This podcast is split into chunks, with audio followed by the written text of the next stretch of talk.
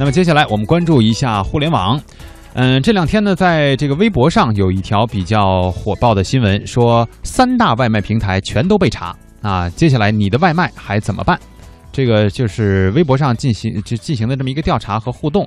但是很多人也确实在实际生活当中呢，在使用着这个外卖，嗯哼，对吧？这个吃外卖是我们必不可少的一个选择哈。但是最近呢，这个媒体是曝光了北京的餐饮黑作坊啊，办假证混进了百度、美团外卖。根据记者的调查呢，很多没有餐饮许可证的餐厅都在网络平台上经营。那么，美团、饿了么纷纷也做出了回应，表示说已经下线了违规餐厅。而事实真的是这样吗？这个不光是北京，其实大家身边充斥着各种各样的外卖平台。我们也一起来听一听央广记者的调查。记者卧底了多家外卖店，看到了不少不忍直视的画面，比如厕所里洗菜、餐盒洗了之后反复利用等等。有些黑店通过 PS 假证就可以在美团外卖上线，还有些在地图上根本找不着的餐厅成了百度外卖的推荐商户。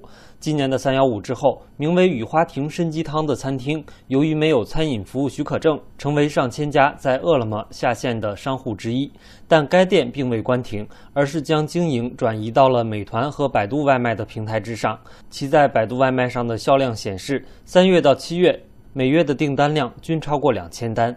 据某外卖平台的内部人士透露，三幺五之后，饿了么在全国下线几千家商铺，北京地区有上千家，市场份额从百分之三十六下降到了百分之三十。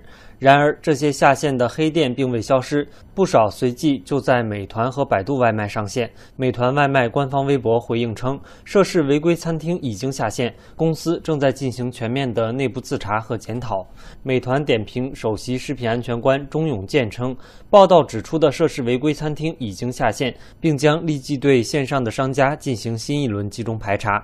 对于此次媒体报道的无资质餐厅存在的违规上线、资质 PS 造假等，行为将一查到底，如果属实，将严肃追责。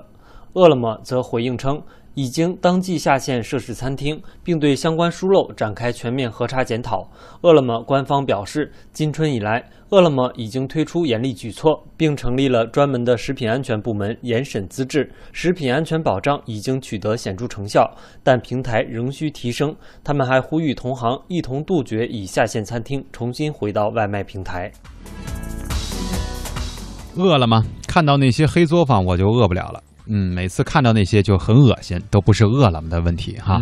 这个事情呢，应该是在去年的三幺五，呃，今年的三幺五，嗯，啊，被曝光出来，然后呢，开始大家对于这个。呃，外卖平台有了一定的看法，或者说开始觉得，哎呦，是哈，我们从来没有考察过，说这个餐厅到底在哪儿，它是不是是不是正规的，是不是干净的，有没有这个卫生许可证？嗯，后来呢，确实也是有很多人发现，天哪，原来我平常每回老吃的啊，觉得味道不错，呃，性价比很高的这个小餐厅根本就不存在，对啊，这个确实是很大的问题。嗯。